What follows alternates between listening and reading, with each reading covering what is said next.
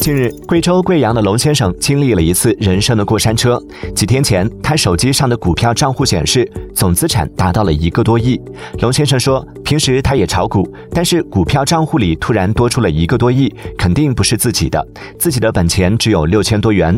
然而，他还没来得及思考清楚这到底是怎么回事儿，再进入账户就显示网络异常，全部清零，一个多亿和自己六千元的本金全都不见了。